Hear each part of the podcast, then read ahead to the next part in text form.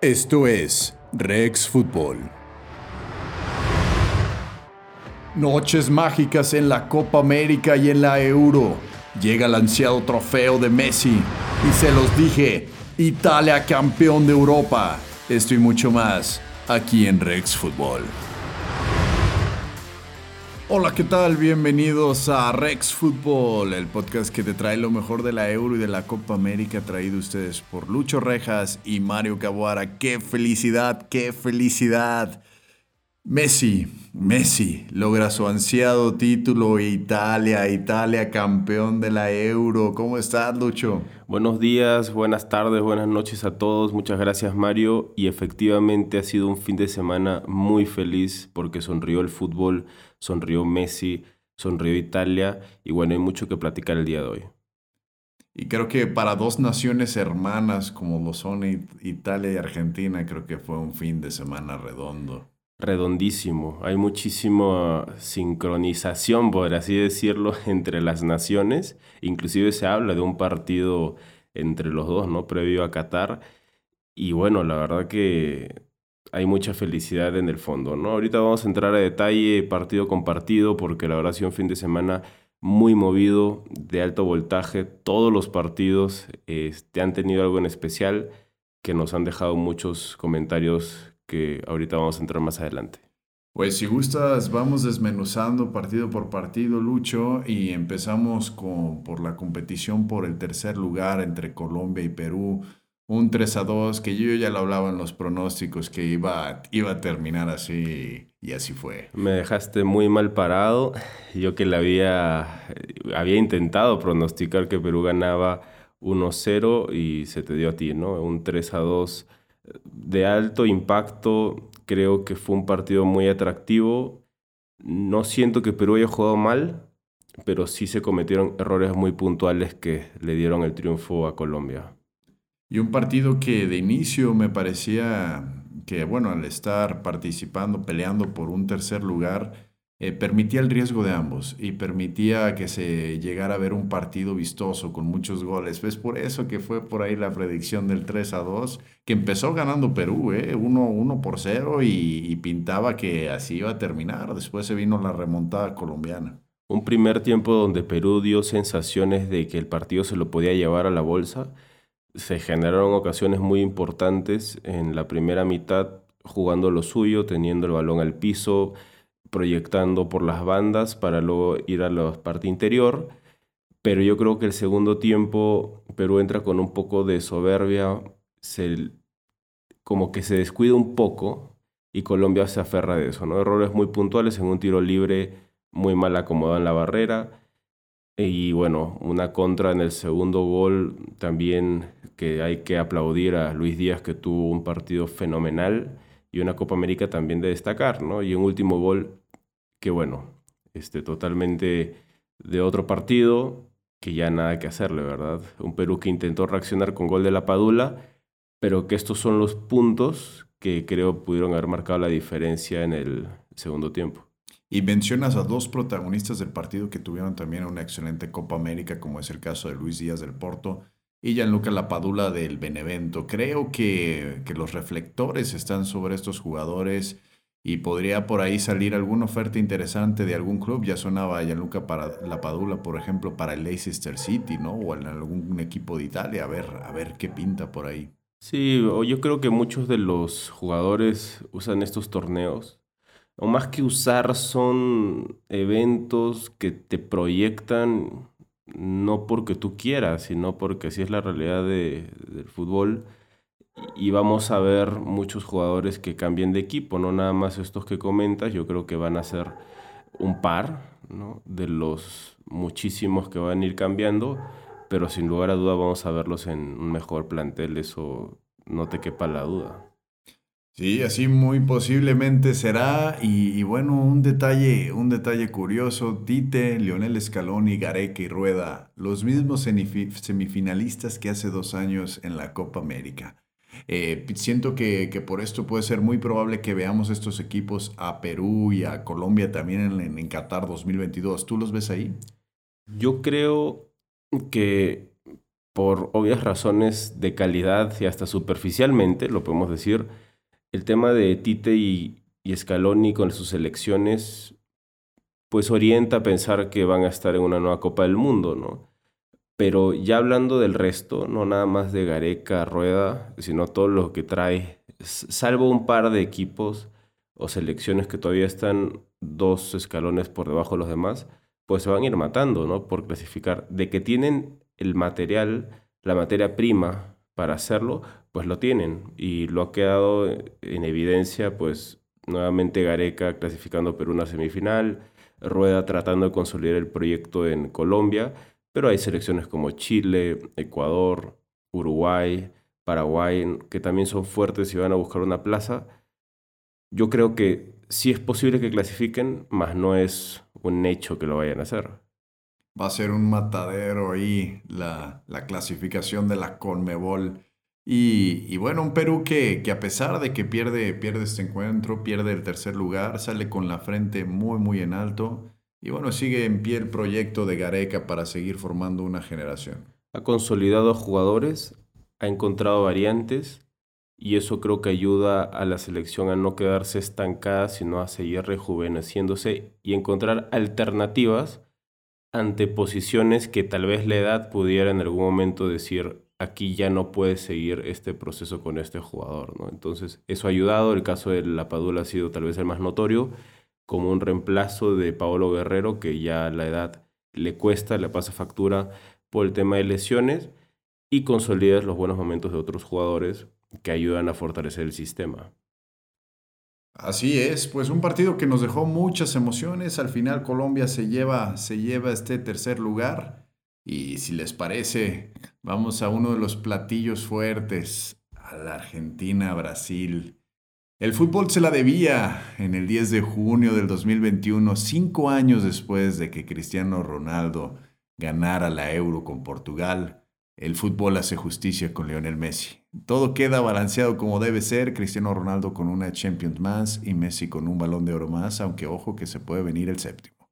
Sí, totalmente. Es una alegría para mí bastante grande como aficionado a este deporte, como alguien que admira el talento de, de Lionel Messi y no hay que ser de un bando u otro para que esto le dé alegría a la gente. Yo creo que no nada más el título para la Argentina, que es propiamente para el país, no nada más para Messi, genera una grata satisfacción de todas las personas que han visto al 10 a este crack, a este astro argentino, sufrir, luchar, dar lo mejor de sí año con año, ¿no? Iniciaba aquella final en el 2007 en Venezuela, estrenándose, perdiendo 3 a 0 contra Brasil justamente en Venezuela, en esa primera Copa América que tuvo.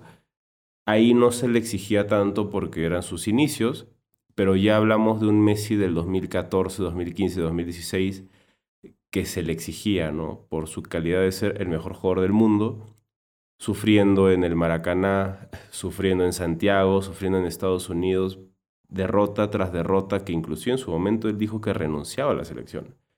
Cosa que yo creo que era un momento de calentura, no iba tanto al hecho de que sí lo iba a hacer, luchó, intentó, la persiguió, comenzó a forjar carácter, comenzó a forjar ese carácter que tanto se le exigía. A partir del 2019 creo que hubo un cambio en él a favor de la selección.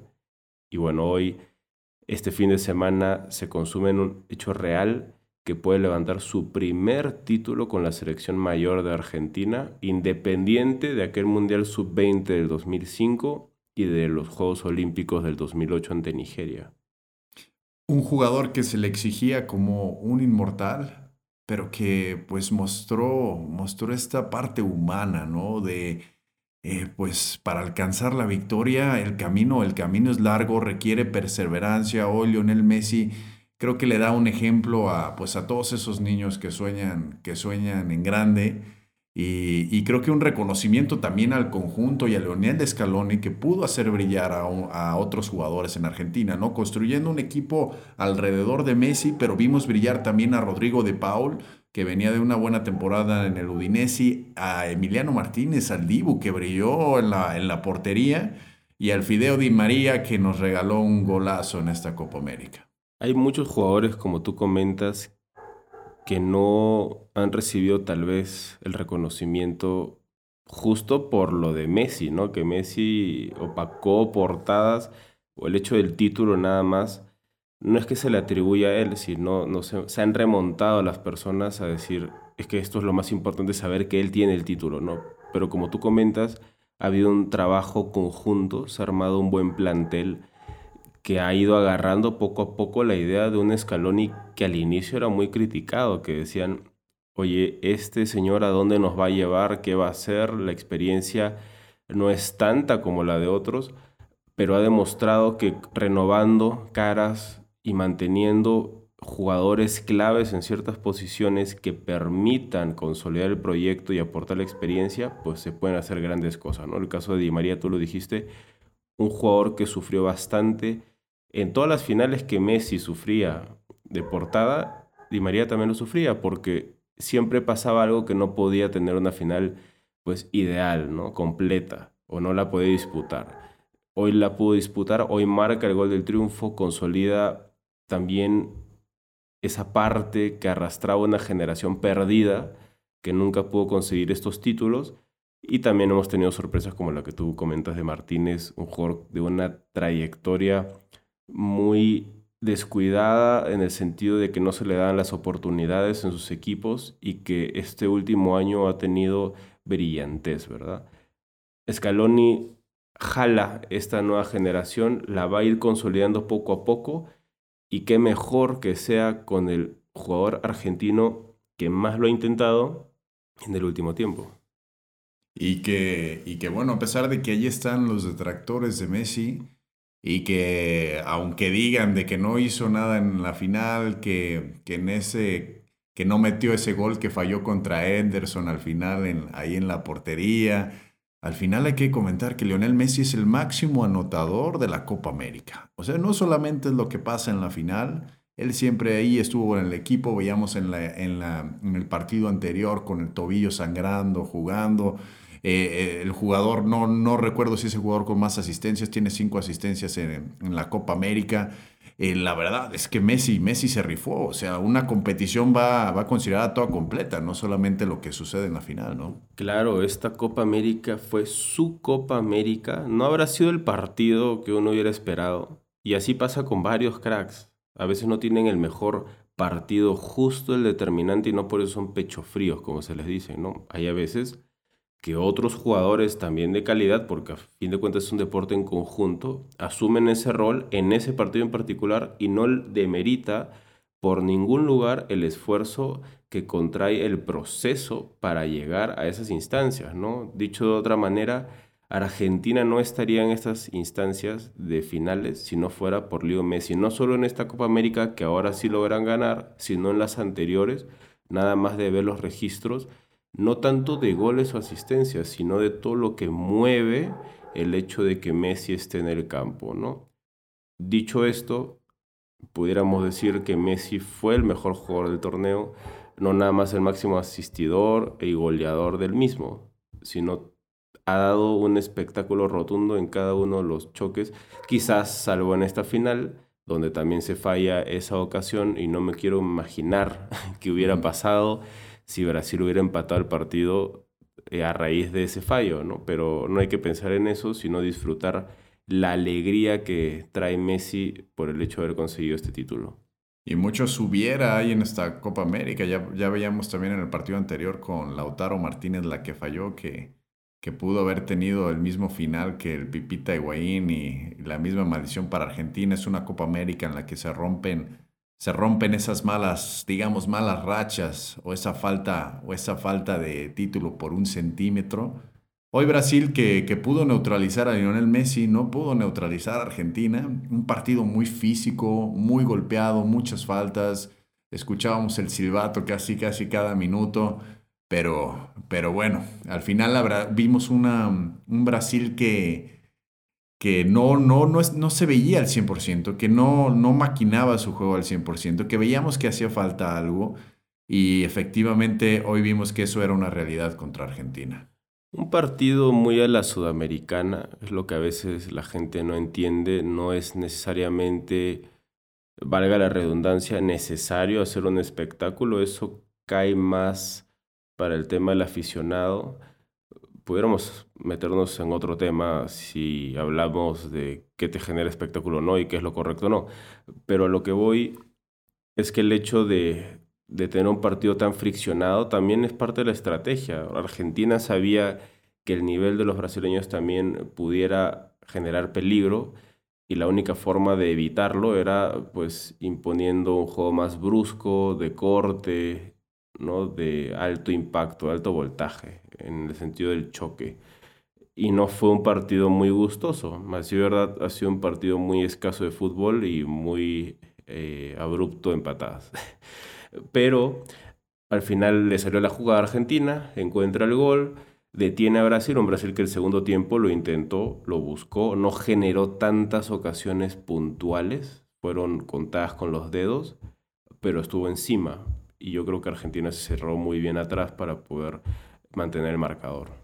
Y un Neymar que se convirtió también en una fábrica de amarillas para los albicelestes, buscando la falta, buscando ahí el choque y luego el ingreso de Gaviol como revulsivo que por ahí parecía que podía, podía meter el gol como decías en un inicio, si Lionel Messi al fallar esa Brasil respondía con un gol, pues bueno, podía, podía haber terminado la historia eh, al final diferente.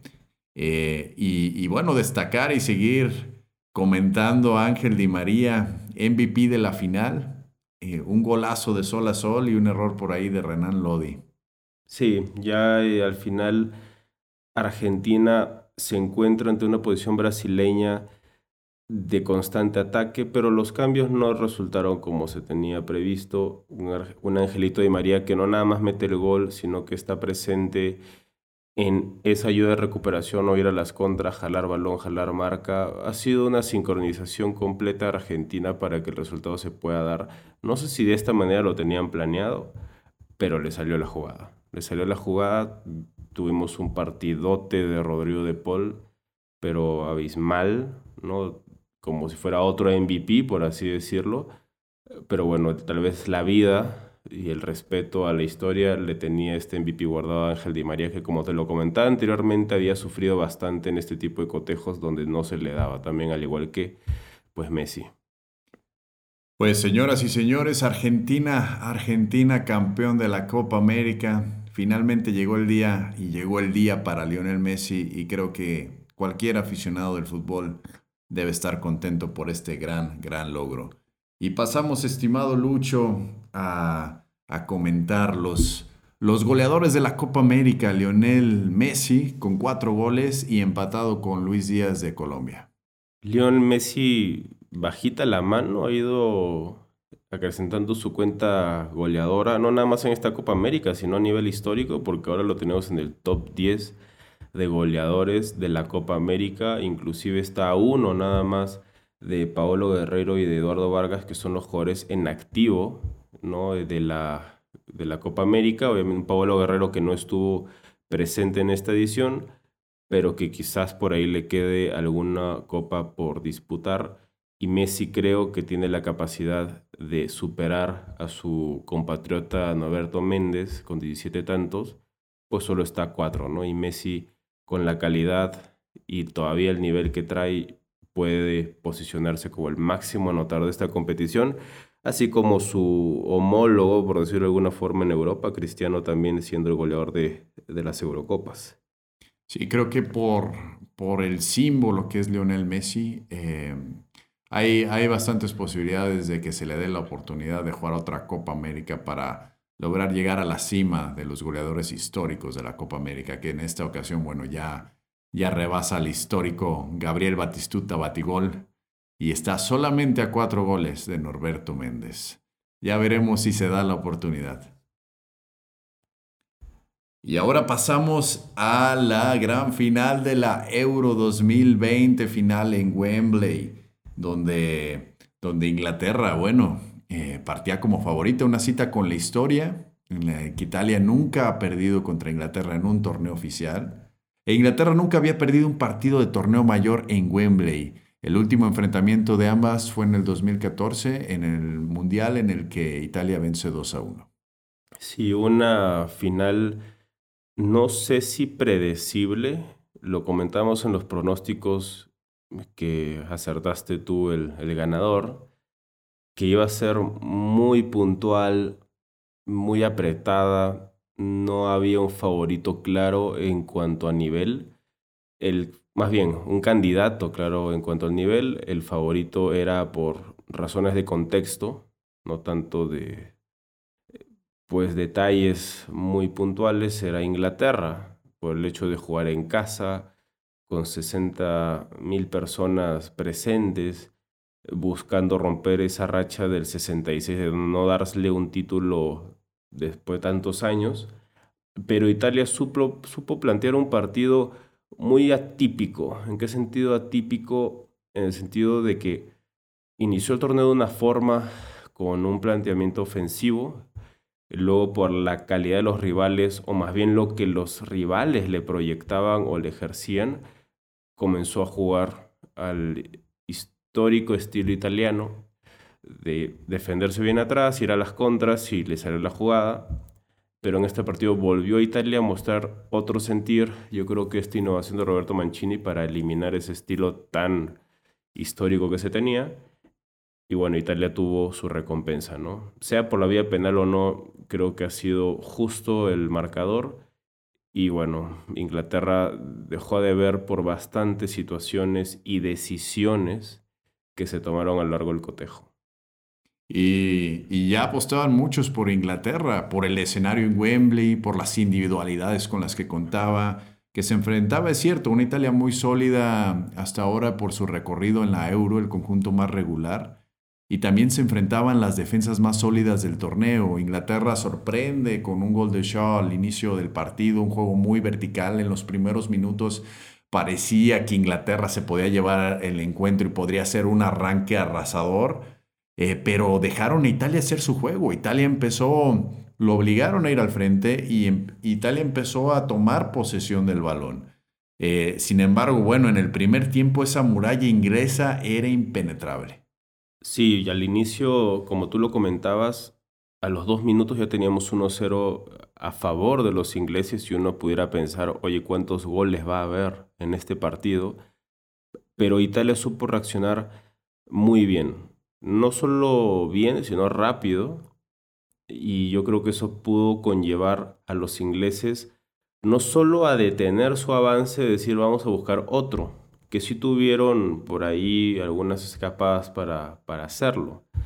Pero Italia supo mantener con firmeza desde el momento en el que el gol cae hasta el empate que lo encuentra por un tiro, una pelota parada con Bonucci, pues ese empate que era justo creo que Italia supo retroceder Inglaterra. Yo creo que se dieron las inversas de lo que se tenía contemplado. Una Italia que era protagonista, una Italia que tenía la pelota, una Italia que buscaba por donde pudiera entrar y una Inglaterra muy replegada y jugando a ver a qué puedo aportar ante la presión del equipo de Roberto Mancini, que conllevó un tiempo extra en un partido muy apretado, después ya en el tiempo extra como que se equiparó un poco el tema y en los penales pues es otra historia, ¿no? Unas decisiones terribles, como te lo comentaba, de Southgate, de meter a dos jugadores fríos, que mostraron ser pecho fríos justamente en la tanda de penales, porque si te voy a meter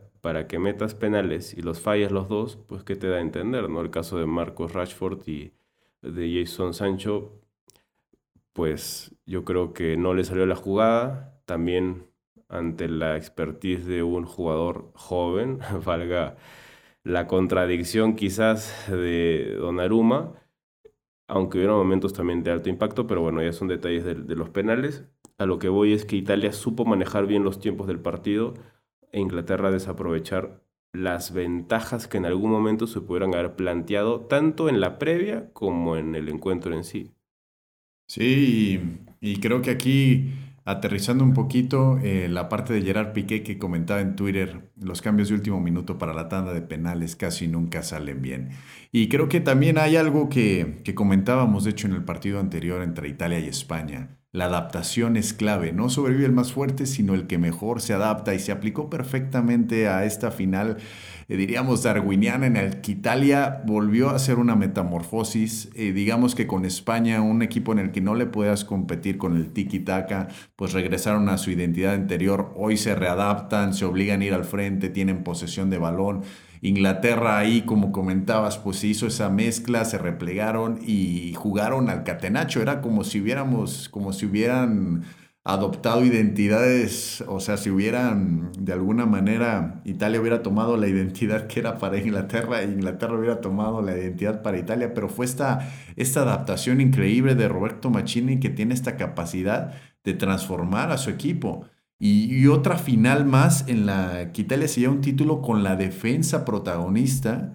Eh, una vez en un torneo grande son protagonistas en un título para la Churra eh, los defensas, como pasó en el 2006 que veíamos a Marco Materazzi metiendo gol en las semifinales, a Fabio Grosso, lateral defensivo, haciendo goles con Buffon protagonista, hoy Giorgio Chiellini, Leo Bonucci, Gigi Donnarumma protagonistas de la final de la Euro. Mira, tú has mencionado algo muy interesante que es el hecho de adoptar sistemas. Yo creo que Roberto Mancini ha eliminado, y te voy a decir por qué, ha eliminado ese estilo tan histórico que ha tenido Italia por el hecho de que no te mantienes arraigado a y eres adaptable en relación a las condiciones del partido. Eso te da variedad, no metamorfosis, pero quizás si te ayuda a entrar en el contexto que se te plantea en el presente, ¿no? Un equipo que busca en la mayor de las medidas tener la posición del balón y ser protagonista y no tirarse para atrás. Si la situación lo amerita, cambio el contexto, pero siempre bajo la idea de querer ser protagonista desde mi estrategia, ¿no? Ser el mejor en las contras, ser el mejor en los tiros libres, por ponerte ejemplos, etcétera, etcétera, etcétera una selección que tal vez no haya tenido los, las figuras o los nombres de aquella Italia del 2006, inclusive del 2012, ¿no? Andrea Pirlo, Mauro Comaronesi, Francesco Totti, Del Piero, etcétera, etcétera. Pero ha sabido ser equipo, ha sabido ser equipo y sigue teniendo, como tú lo comentabas, aquella solidez defensiva que tantos años se ha caracterizado este, esta nación, ¿no? Por sacar defensores de alto voltaje. Quizás no tengan la finura como un Paolo Maldini, un Nesta, un Canavaro, pero lo de Chiellini y Bonucci ha sido extraordinario año con año, no nada más en la selección italiana, sino en sus equipos y la constancia que han tenido para entender si saber que a sus 37, 34 años pueden seguir en esas ligas es de admirar. Son de los dos centrales más reconocidos del último, de la última década de los últimos 20 años, junto con los otros que ya te había comentado. No, no podemos demeritar pues, lo conseguido eh, por ellos al liderar tantos años a la selección italiana. Y una Italia que alcanza su segunda Eurocopa, la primera fue en 1968, hoy en 2021, seis títulos en torneos grandes, cuatro mundiales y hoy dos euros, extiende su racha invicta a 34 partidos sin derrota y bueno, Inglaterra, su segunda final de torneo mayor de la historia y, al final, bueno, la pierden, ¿no? En un partido que, que lo que hizo la diferencia fueron los errores. Sí, una Italia que sigue agrandando su historia. ¿Y cómo no agrandar su historia si es un grande ya de por sí del fútbol mundial?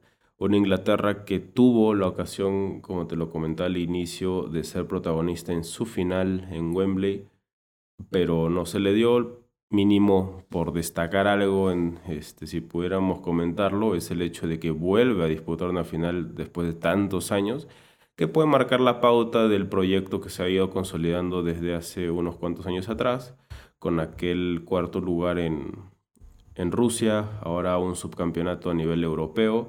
Inglaterra va por buen camino, es cuestión de seguir trabajando y yo creo que de tomar mejores decisiones en cuanto a estrategia porque la calidad la tiene para hacer cosas importantes. Y Gareth Southgate que, que bueno, ya iba, ya iba preparando el camino al final de, del encuentro, dice Italia, el peor, el peor adversario que nos podíamos encontrar. Ahora habrá que ver Inglaterra cómo pinta para Qatar 22. Sin duda va a ser una de las favoritas después de los aprendizajes que deja esta euro. Sí, siempre los ganadores de la euro terminan siendo candidatos no nada más a clasificar, sino a ganar el mundial que se viene encima.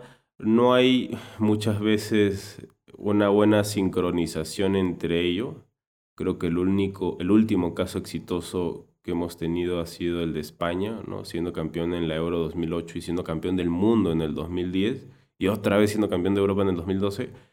No es muy prometedor si vemos la estadística y si nos remontamos a lo que pudiera pasar la Italia, pero ojalá, ojalá que tengamos un buen mundial en Qatar, primero que vuelva la ronda de la clasificación, que por lo que se está trazando es evidente que lo puede lograr, de no hacerlo sería una sorpresa absoluta, pero yo creo que esta Italia sí promete en cuanto a equipo muchísimas cosas por delante.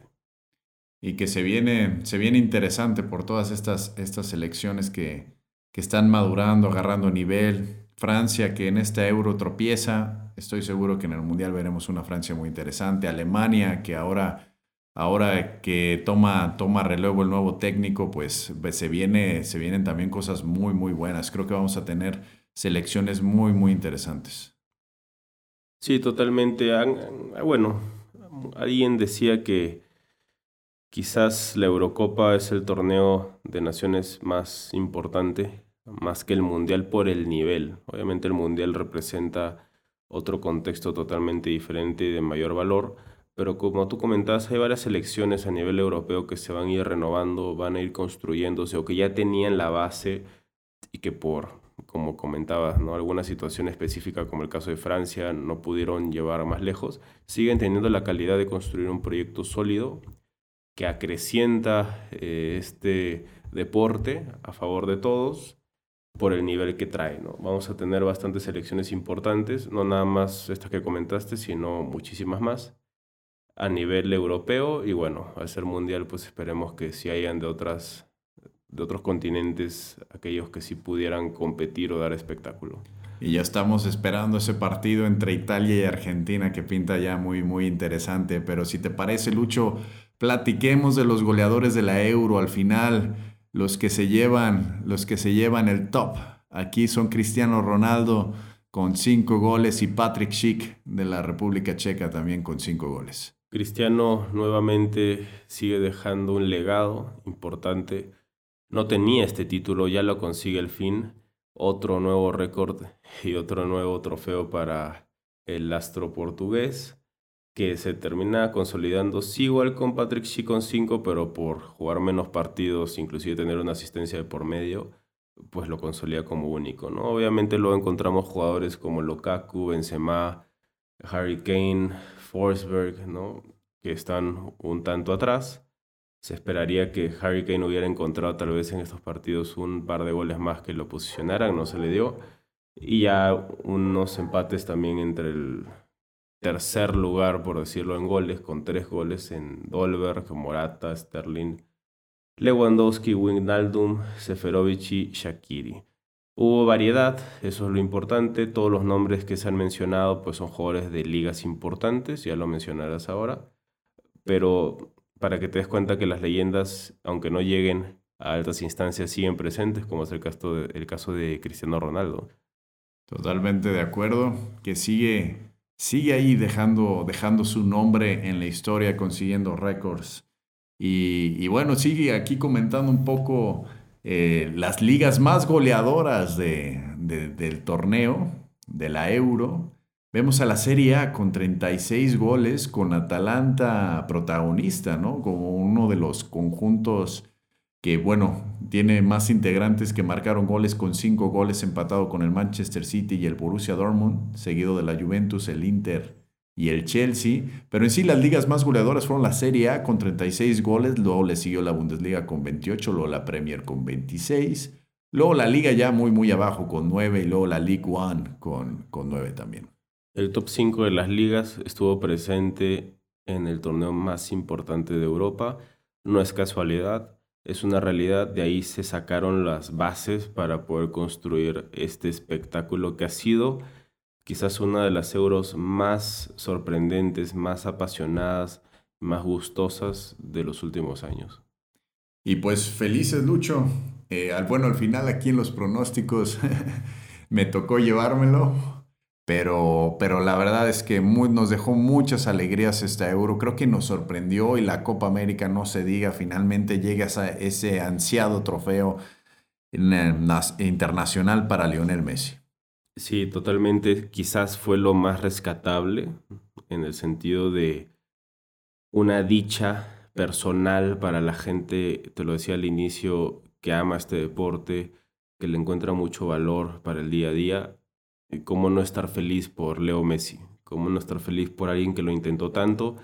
Quizás es lo más rescatable de esta copa. Obviamente vimos muchos partidos importantes, no tantos como con la Eurocopa, que como te lo decía hace un momento, pues fue de los torneos más espectaculares que nos ha tocado ver y vivir, pero han sido buenas sensaciones de cara al futuro porque promete muchísimo para los posteriores torneos. Y para Italia, que ahora se lleva la euro, una nación que había sufrido muchísimo, que vivió, que vivió la pandemia, vivió momentos muy difíciles en la pandemia, eh, y que además venía de no clasificar al Mundial. Hoy Roberto Mancini reconstruye ese equipo y le da ese gran título a su selección. Sí, quizás una Italia que merecía este tipo de situación para renacer. Los grandes no desaparecen, se adaptan y siguen creciendo y siguen ahí luchando y eso fue lo que pasó con Roberto Mancini al comandar a esta Italia que con sus 34 partidos invictos, con este título, pues marca la línea de decir, sigo siendo un grande, no me olviden, lo de Rusia fue un momento nada más, porque la historia perdura y Italia, como te lo decía, viene con fuerza de cara al, al futuro. Como el Fénix renace de sus cenizas. Pues esto fue, esto fue Rex Football, el especial con lo mejor de la Euro y de la Copa América aquí con Lucho Rejas. Y bueno, comentarles, Lucho, que les traeremos lo mejor del fútbol internacional. Aquí no se detiene nuestro camino, sino que seguimos con más constancia que, nunca. Sí, vamos a seguir trayendo la mayor novedad posible en relación a lo que vaya aconteciendo este deporte, invitados, mucho análisis de los partidos de los torneos de jugadores, ya habrán también especiales, quizás de figuras de alto renombre. Vamos a tener todo un poco, nos vamos a seguir divirtiendo, vamos a poder compartir con ustedes muchísimas cosas más, no nada más cuando hayan torneos particulares o situaciones muy específicas, sino el trayecto, que es lo más importante que marca este deporte. Pues agradecerle, agradecerte Lucho y agradecerle a toda la audiencia por seguirnos. Eh, ahí hemos visto que que cada vez nos escuchan más personas estamos muy contentos. Eh, gracias a ustedes, bueno, impulsan este tipo de proyectos. Eh, sigan ahí conectados con nosotros en las redes sociales, arroba Fútbol en Instagram y Lucho, tus redes sociales. Lucho Rejas95 y vamos a seguir llevándoles lo mejor para ustedes. Como lo comentaba, se vienen muchas sorpresas, no nada más entre nosotros dos, sino que vamos a estar trayendo ahí, eh, bueno, personalidades que quizás van a ser del agrado de todos ustedes. Entonces Mario, te agradezco mucho el espacio, a ustedes por escucharnos y nada, eh, ha sido un feliz fin de semana para todos los amantes de este bello deporte. Argentina campeón, Italia campeón y nosotros les enviamos un fuerte abrazo. Esto es Rex Fútbol.